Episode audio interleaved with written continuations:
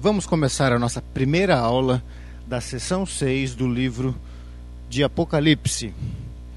Para isso, eu convido você a abrir a sua Bíblia no capítulo 17 do livro de Apocalipse. É importante que você tenha escutado as outras aulas, porque agora, principalmente este capítulo, esses capítulos são um tanto quanto complicados para entender e é mesmo muito importante que você tenha escutado as outras aulas, senão você não vai conseguir acompanhar aí tudo que será falado, mesmo porque nós não podemos repetir muito daquilo que já foi falado. Então é esperado que você saiba algumas das coisas que serão comentadas de uma forma breve, alguns textos que já foram falados, que já apareceram aí na tela para que você faça a leitura, também não serão citados novamente. Então é importante que você saiba aquilo que já foi passado para você, para que você tenha uma compreensão é, boa aqui nesse, nesse texto que nós vamos ler. Vamos iniciar então esta sessão do Apocalipse, que começa aqui no capítulo 17. Vamos lá, 17, versículo 1. Veio um dos sete anjos que tem as sete taças e falou comigo, dizendo: Vem mostrar-te-ei o julgamento da grande meretriz que se acha sentada sobre muitas águas, com quem se prostituíram os reis da terra, e com o vinho da, de sua devassidão foi que se embebedaram os que habitam na terra. Veja comigo, é um dos sete anjos que tem aquelas sete taças que nós conversamos eh, nas nossas aulas passadas, que agora fala com João, o apóstolo, e fala a respeito dessa meretriz chamada de Babilônia, aqui neste capítulo 17, no capítulo 18. Este anjo que trouxe ali o julgamento de Deus, ali com uma daquelas taças no capítulo anterior. Agora, um daqueles sete anjos vem até é, João e começa a revelar é, este julgamento de Deus.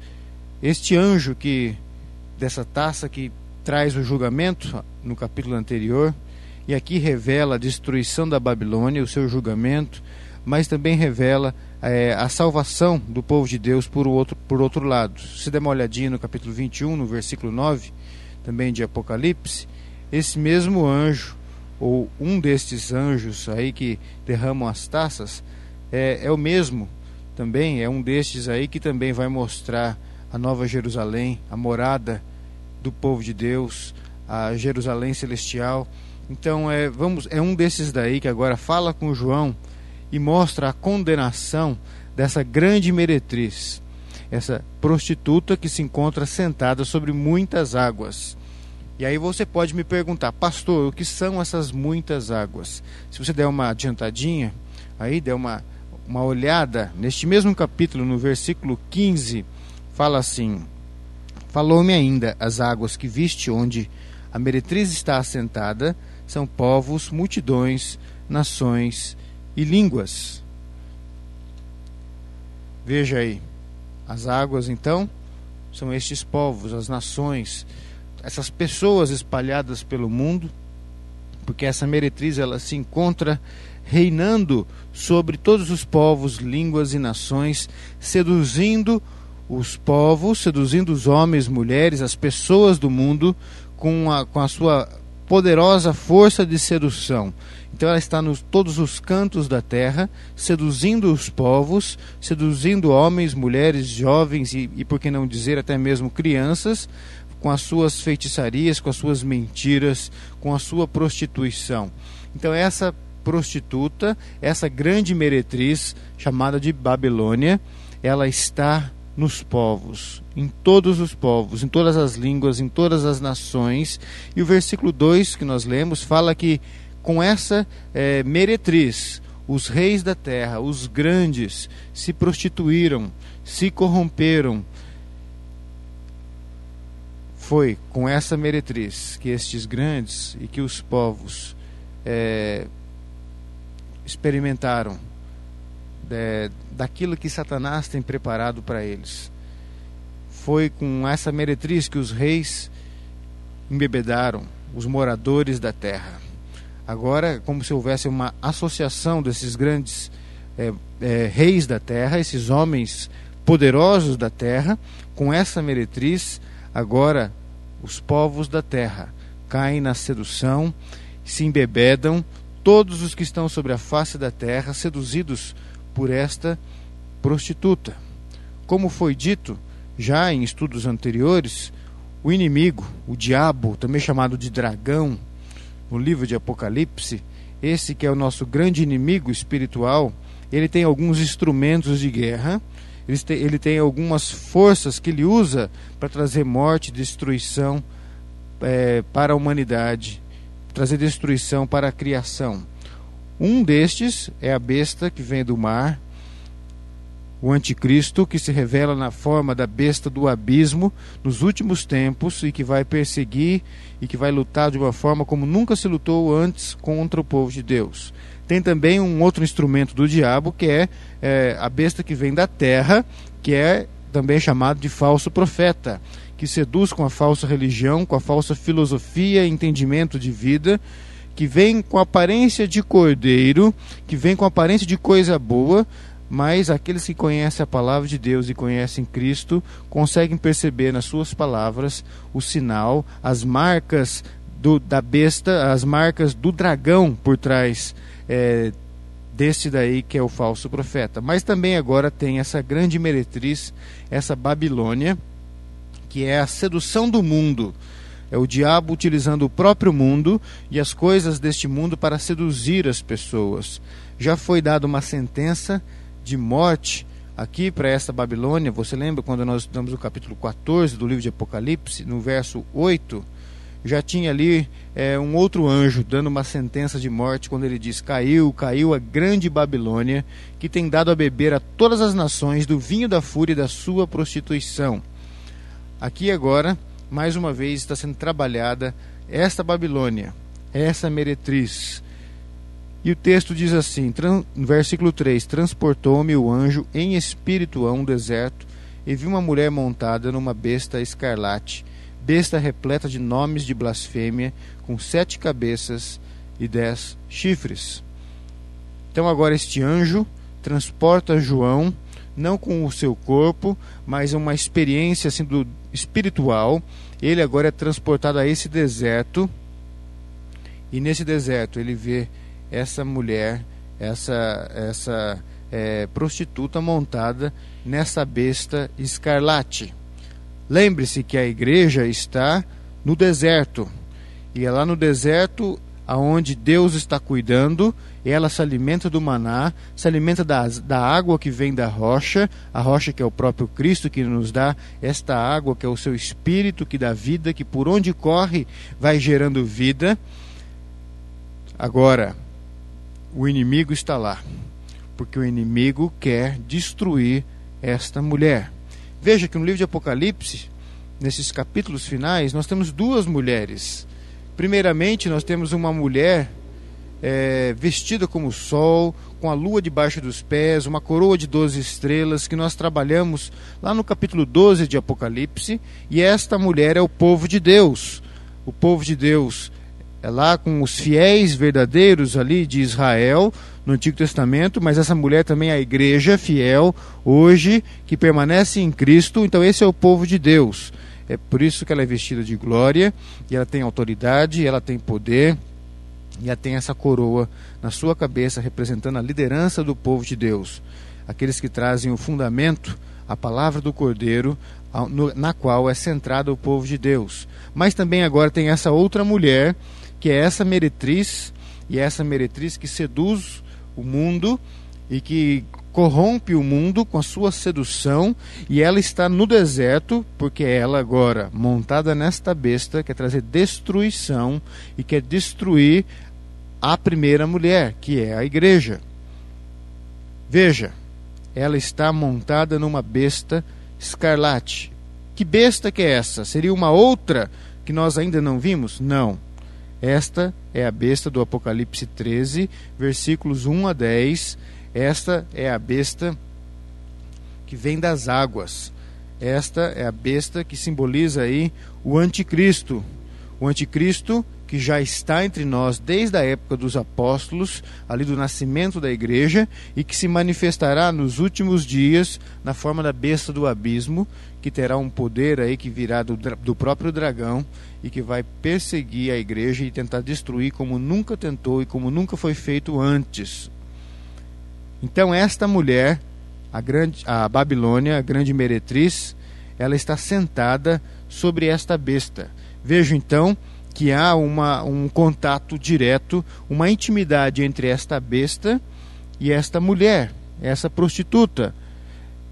Esta besta, que, que é o anticristo, está cheio de nomes de blasfêmia e tem sete cabeças e dez chifres. Nós precisamos compreender um pouco o que são essas cabeças, o que são esses chifres. Portanto, vamos dar uma uma olhadinha aqui no próprio texto da Bíblia para que a gente possa compreender o que é, o que são estas cabeças. Veja no versículo 9 deste mesmo capítulo. Aqui está o sentido, quem tem sabedoria. As sete cabeças são sete montes nos quais a mulher está sentada. São também sete reis. Veja, então tem dois sentidos estas cabeças. Essas cabeças aí que estão descritas da besta. Não da mulher agora, mas desta besta que simboliza aí, que está é, representando o anticristo, tanto nas formas que já estão entre nós, quanto naquela forma final e que virá na, é, a besta do abismo. Então, essas sete cabeças, como o texto disse, essas sete cabeças são sete montes nas quais a mulher está assentada. E aqui é bem claro, bem fácil da gente entender, portanto, que esses sete montes são as sete montanhas ali nas quais Roma se assentava no meio. E Roma era a forma, na época de João, da besta.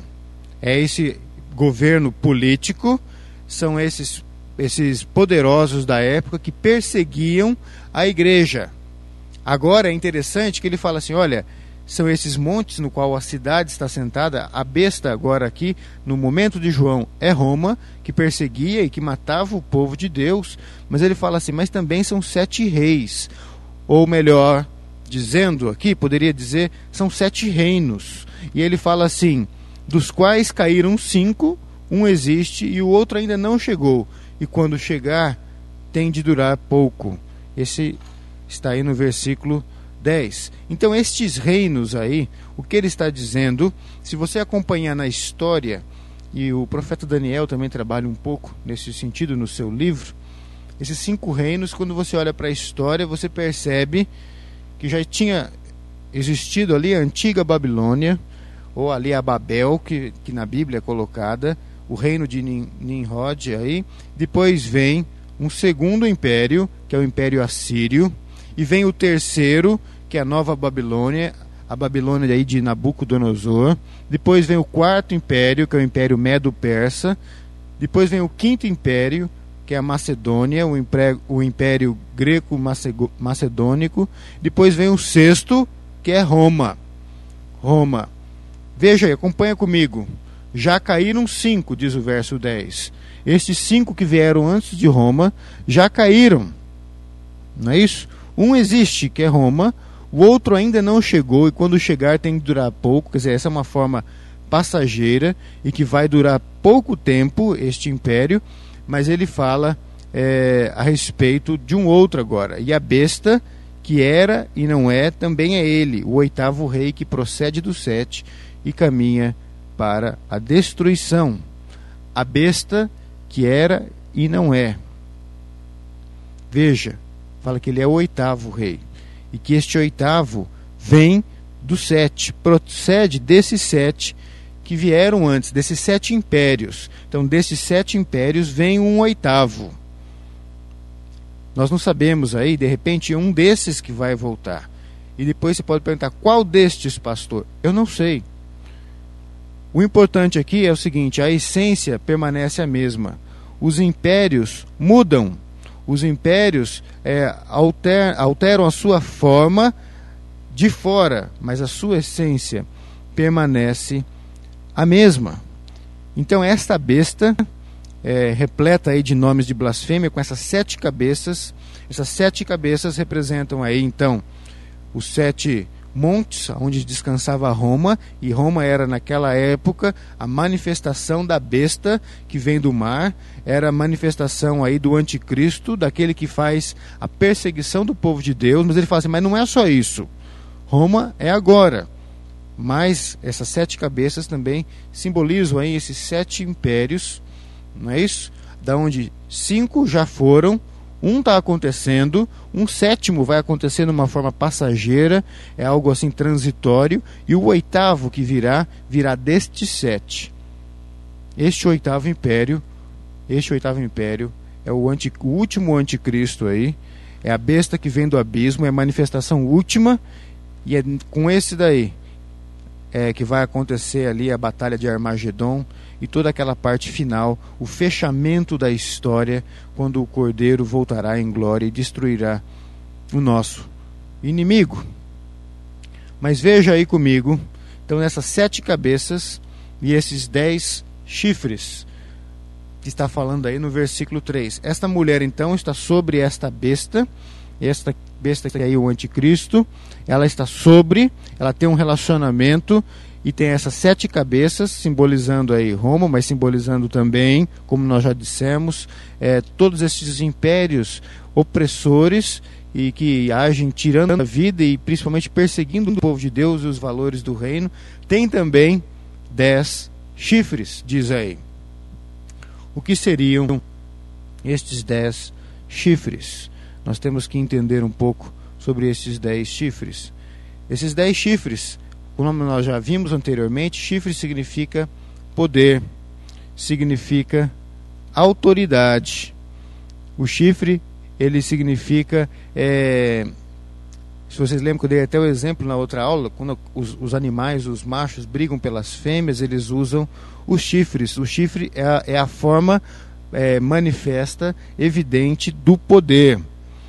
Então, alguns colocam estes chifres como é, o poder do diabo manifesto na terra.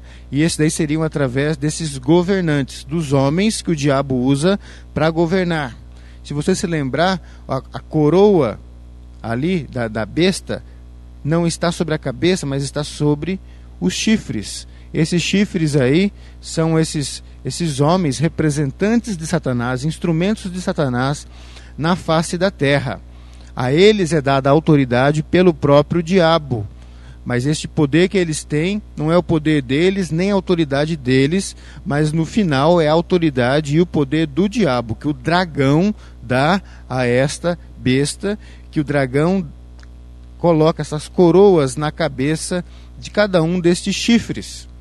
Pessoas afirmam, alguns, que estes poderes, essas pessoas, são aqueles grandes que exercem autoridade nas diversas áreas da vida hoje, seja na educação, no comércio, na indústria e assim por diante. E outros têm uma outra visão que esses dez são dez governantes deste grande império aí que será o império aí final desse, desse último, dessa última forma do anticristo, dessa última forma da manifestação do anticristo que é essa besta que vem do abismo. Então, quando você olha aí, você vê então que esta besta ela tem estas sete cabeças, que são esses, esses impérios, que são essas, essas potências que existiram na história, da qual aquela última forma virá, e, esta, e este grande império, nessa fase, tem esses dez chifres, esses dez poderes, que são pessoas, homens, que exercem uma autoridade no mundo e esses homens agora eles têm a vontade deles é dar o poder dar a autoridade é, entregar aos pés do dragão. O serviço deles é a vontade deles é servir ao dragão e por isso estes homens agora dão autoridade à besta é como se esses chifres se prostrassem diante da besta. Eles estão ali para servir a besta. Você lembra que está na cabeça da, da, da besta cada um desses chifres. Portanto, a finalidade não é exaltar o chifre, mas é exaltar a besta. E a besta, ela é serva do dragão na face da terra. Veja comigo no versículo 12 o que fala a respeito desses chifres. Os dez chifres que viste são dez reis, os quais ainda não receberam reino, mas recebem autoridade como reis com a besta durante uma hora. Tem estes um só pensamento e oferecem à besta o poder e a autoridade que possuem. Então, esses dez chifres que tem nessas sete cabeças aí da, da besta, esses dez chifres são esses dez reis que ainda não receberam o reino, de João aqui. Eles ainda não receberam esta autoridade, mas o, o que se crê aqui é que quando surgir aquele, aquela última manifestação do anticristo, a mais poderosa, estes reis, estes, essas pessoas que vão ter essa autoridade, a elas é dada essa autoridade e eles querem servir a besta. E aqui diz por uma hora. Não é isso? Uma hora quer dizer por pouco tempo. Por que, pastor, por pouco tempo? Porque o Senhor Jesus então vai interferir na história, e nós vamos ver isso depois, e vai destruir a besta, vai acabar com todas essas pessoas aí que, que não se arrependeram e que se colocam a serviço da besta e que, em última análise, estão servindo ao dragão, a Satanás. Você pode ver no versículo 13 que a vontade desses chifres, dessas pessoas de poder, é oferecer à besta o poder e a autoridade. Vamos continuar aqui o nosso estudo. Você deve estar aí com a sua Bíblia aberta. Como eu disse antes, aqui é um estudo um pouco complicado, um pouco complexo, portanto você deve ir acompanhando aí devagarzinho o estudo que nós estamos fazendo. Versículo 4 diz assim: Achava-se a mulher vestida de púrpura e de escarlata, adornada de ouro, de pedras preciosas e de pérolas, tendo na mão um cálice de ouro transbordante de abominações e com as imundícias da sua prostituição. Na sua fronte achava-se escrito um nome um mistério: Babilônia, a grande mãe das meretrizes e das abominações da terra. Veja, a visão aí que João está tendo, essa experiência aí no, espiritual que ele está tendo, é, ele foi transportado aí a este mundo espiritual e ele passa a ter esta visão.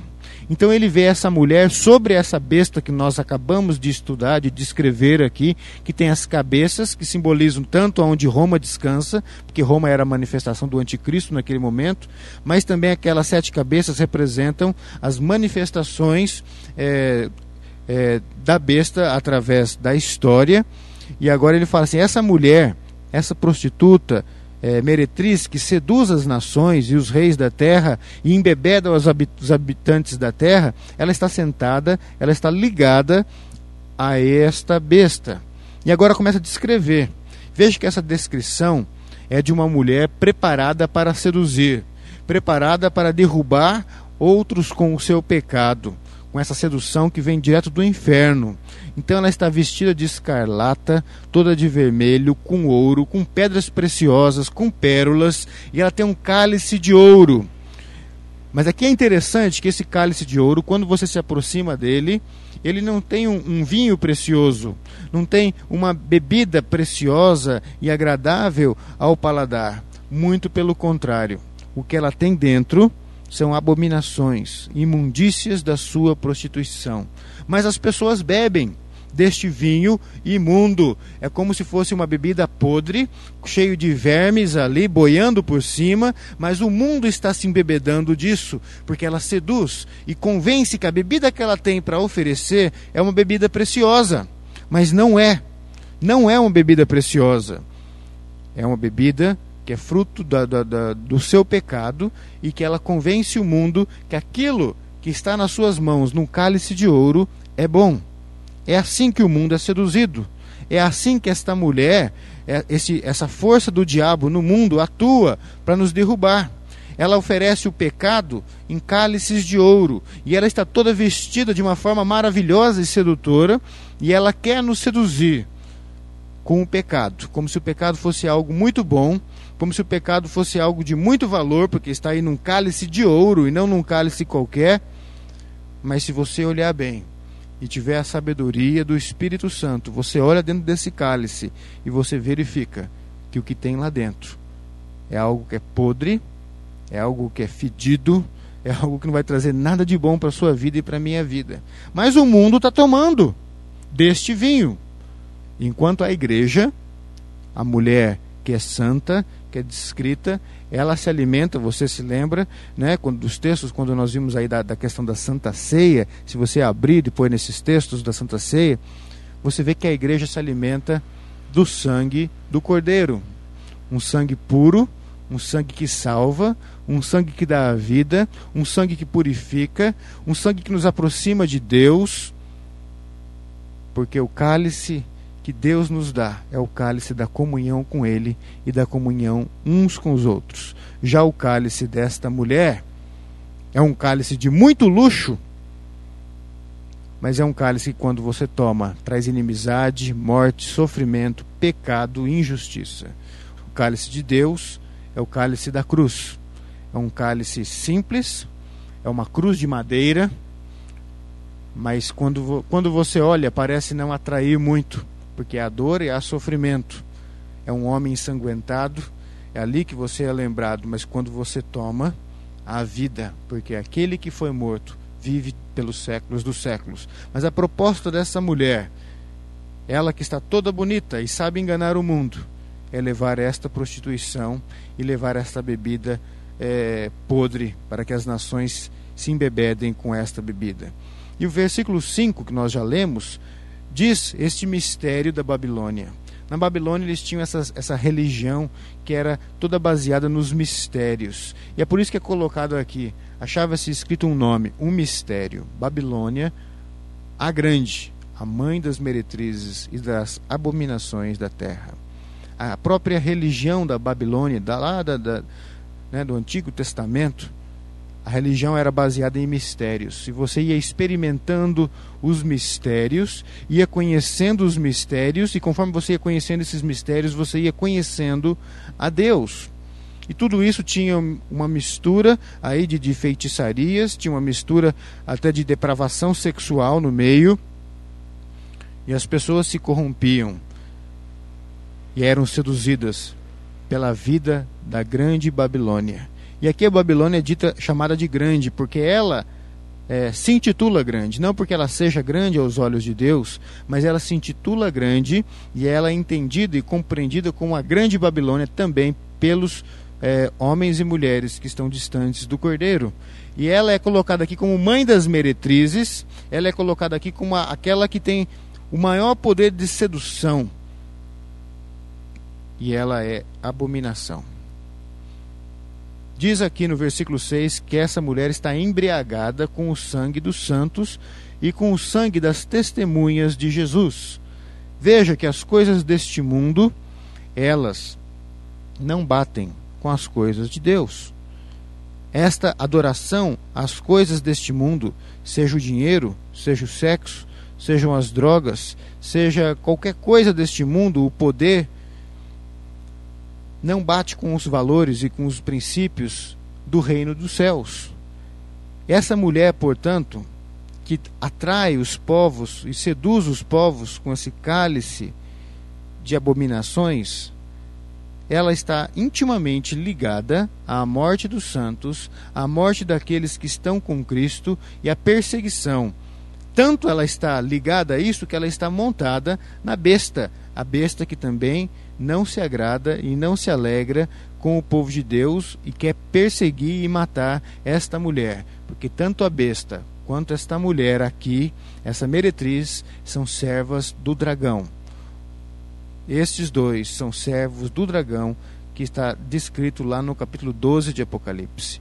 Tanto esta besta, quanto esta mulher, quanto o falso profeta, que também está ali no capítulo 13, junto com a outra besta, eles são servos do dragão, do diabo, e portanto odeiam a mulher. O diabo está como um louco, esse dragão, e foi atrás da mulher, que é a igreja, o povo de Deus, para matar. E como que ele tenta fazer isso agora? Ele faz através destes servos, através da perseguição do anticristo, desses impérios, desses homens grandes da, da terra que perseguem e matam os cristãos. Ele persegue através da falsa religião e da falsa filosofia, do falso entendimento de vida, e ele persegue também através da sedução. São instrumentos para destruir o povo de Deus. Versículo 7. O anjo, porém, me disse: Por que te admiraste? Isso ele disse, perguntou, aliás, porque João tinha ficado é, admirado no final do versículo 6. E agora diz assim, no versículo 7: Dir-te-ei o mistério da mulher e da besta que tem sete cabeças e dez chifres e que leva a mulher. A besta que viste era e não é, e está para emergir do abismo e caminha para a destruição. A besta que você viu, ela era, isso está ligado, a gente já comentou sobre aqueles impérios antigos, e não é, e está para emergir da onde? Do abismo. Veja que esta besta, na história, várias vezes ela veio a existir e se manifestou de uma forma, na forma de um império, por exemplo, a, a Babilônia de Nabucodonosor, ela era, mas agora ela não é mais. Mas ao mesmo tempo que a hora que você pensa que essa besta deixava de existir, ela se manifestava numa outra forma, de uma, uma outra cabeça era manifesta. Ela vinha de uma outra forma, veio na forma do Império Medo-Persa e veio na forma, é, posteriormente, é, na época ali de João, na forma do Império Romano. Então ela era e não é. O Império Romano hoje já não é mais, mas aqui diz que está para emergir do abismo. E esta que vai emergir do abismo, essa última expressão da, da, da besta, ela vem com toda a força do dragão. Essas pessoas que não creem em Cristo, veja aí no versículo 8, assim, cujos nomes não foram escritos no livro da vida desde a fundação do mundo, se admirarão vendo a besta que era e não é, mas aparecerá. As pessoas do mundo vão seguir, assim como tem seguido através da história, esse esses grandes impérios e têm ficado maravilhadas essas pessoas com a grandeza desses impérios, com a riqueza desses impérios e geralmente junto com esses impérios quem está associado? A grande meretriz, porque por trás desses grandes impérios também há essa prostituição, essa sedução, essa venda de, de, de, de coisas deste mundo, como se a vida estivesse simplesmente neste mundo. Então elas estão associadas, e associado também está o falso profeta, que é a falsa religião, a falsa compreensão do mundo. Então aqui esse versículo 8 agora, ele diz: Olha, a besta que você viu, ela era e não é, mas ela ainda vai emergir do abismo. E muitos ainda vão seguir, como já tem seguido, mas nessa última forma, a besta que vem do abismo vai se manifestar de uma forma é, com todo o poder e autoridade do próprio Satanás. Nós já vimos aí o verso 9, já comentamos, já comentamos o versículo 10 a respeito aí da, da manifestação desta besta. Nós já vimos o versículo 11, quando fala que essa besta, essa manifestação final, é, ela vem daqueles sete impérios é, que já foram, que eu já comentei aqui com vocês. Este oitavo vem desses sete, nós não sabemos qual deles que volta, mas nós sabemos que esse oitavo está ligado a estes sete.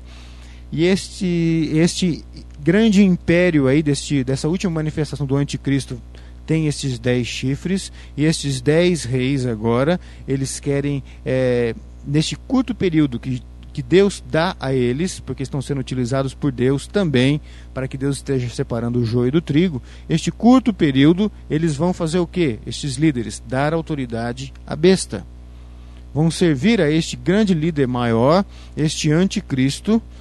Então, portanto, esses dez homens, esses dez líderes que, que têm muito poder na sua mão, é, eles fazem o quê? Diz o versículo 13: eles querem dar todo o poder e autoridade à besta. Diz o versículo 14: Pelejarão eles contra o cordeiro, e o cordeiro os vencerá, pois é Senhor dos senhores e Rei dos reis. Vencerão também os chamados eleitos e fiéis que se acham com ele. Veja, estes homens aí, essa, essa, esse, que estão seguindo a besta do abismo, eles vão pelejar contra o cordeiro, vão pelejar contra o povo de Deus. Mas aqui diz que Jesus vai os vencer e que a igreja, aqueles que estão com ele, vão vencer com ele. O livro do Apocalipse é um livro que fala dessa vitória de Jesus, do Cordeiro de Deus, e a vitória daqueles que estão com ele. Por mais que esta besta pareça ser tão forte, por mais que essa mulher pareça ter tanto poder, essa grande meretriz, por mais que o, que o falso profeta consiga é, enganar com a sua religião morta, é secular e demoníaca, o texto fala: Olha, o cordeiro vai pelejar e o cordeiro vai vencer, e a igreja vai prevalecer com ele. Nós já vimos aí o sentido do verso 15, que fala sobre as águas, né? que essa meretriz ela está aí nos povos, e ela está exercendo a sua sedução e, a, e, e mentindo no meio de todos os povos. Veja aí, versículo 16: Os dez chifres que viste e a besta, estes odiarão a meretriz e farão devastada e despojada, e lhe comerão as carnes e a consumirão no fogo. Veja que interessante. Esta besta, aí o anticristo, a manifestação última do anticristo, que é a besta que vem do abismo, e esses dez chifres, que são esses de autoridade que estão com ele, odeiam essa meretriz agora. Se antes estavam associados, agora estão odiando. E eles mesmos vão trazer a destruição desta meretriz. Veja que primeiro eles se corrompem com os seus pecados, mas vai chegar o momento que eles mesmos vão se sentir insatisfeitos com este pecado. Porque se o pecado inicialmente você se agrada com, a, com, a, com as vestes daquela meretriz, com, a, com as pedras preciosas, com o cálice de ouro, o pecado o resultado dele sempre é o mesmo: é decepção, frustração, não preenche ninguém. E agora o que acontece? Essa é a decepção que está descrita aqui. Se por um lado essa meretriz seduziu todos estes, aqui agora está sendo manifesta a decepção deles com, essa, com esse mundo é, do pecado. E ao mesmo tempo agora que eles não se libertam deste pecado, agora eles se colocam contra esse pecado, contra, contra é, vamos dizer assim, essa sedução. Então é como se o diabo agora é, colocasse uma placa de santidade, falasse assim, vamos lutar contra essa meretriz. Veja aí no versículo 17, porque em seu coração incutiu Deus que realizem o seu pensamento e executem a uma e deem à besta o reino que possuem, até que se cumpram as palavras de Deus. A própria besta é um instrumento que Deus está usando na face da terra. E o versículo 18 aí deixa mais uma vez claro que esta mulher aí na época de João é essa grande cidade que dominava sobre os reis da terra, Roma. Veja, esse capítulo 17 nos mostra muitas coisas importantes. Em primeiro lugar, o diabo tem é, uma estrutura toda, um exército todo, com diversos tipos de arma para trazer destruição, morte e sofrimento para as nossas vidas. Tem o anticristo, que é a besta que vem do mar, que se manifesta no último, vai se manifestar nos últimos dias na forma da besta do abismo. Tem a besta que vem da terra, que é o falso profeta, que engana com a sua falsa religião e filosofia. Tem também essa grande meretriz que seduz com as coisas deste mundo e engana as pessoas com, como que se a vida estivesse no dinheiro, é, no sexo, nas drogas, no poder, na, na, fama, e começa a seduzir as pessoas com as coisas deste mundo, com uma roupa é, bonita, com um carro é, de marca e um carro caro. Veja que o diabo tem esses instrumentos para nos seduzir. Mas este capítulo 17 também nos ensina uma outra coisa: nos ensina que Jesus Cristo é o Senhor e que ele vence todos esses inimigos nossos e que nós somos vencedores com ele. Fica para gente, portanto, o seguinte: o diabo tem toda uma estrutura para trazer morte para você e para mim, e sofrimento.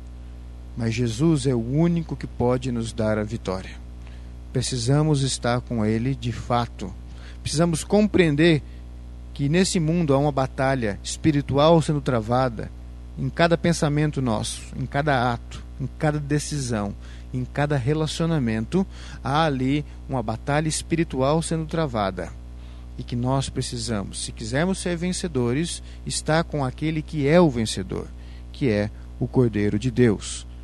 Este que nos salva, este que oferece para cada um de nós, não num cálice de ouro, mas numa cruz de madeira, oferece para cada um de nós a salvação de Deus. A salvação que, quando você olha para a cruz, você vê fraqueza, vê desprezo.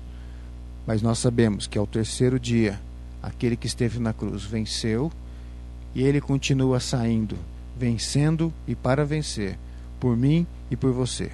A ele a glória e o domínio pelos séculos dos séculos. Amém.